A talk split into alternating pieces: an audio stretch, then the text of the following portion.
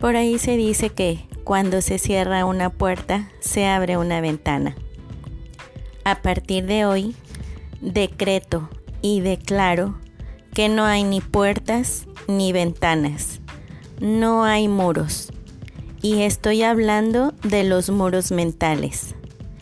Hoy eres el lienzo eterno donde tu voluntad se escribe y se cumple, en el aquí y en el ahora, en el amor y en libertad, como ha sido hoy y siempre.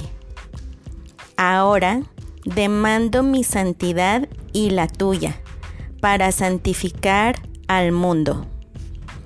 Hecho está, y todo pensamiento que lo impida, lo destruyo y lo descreo.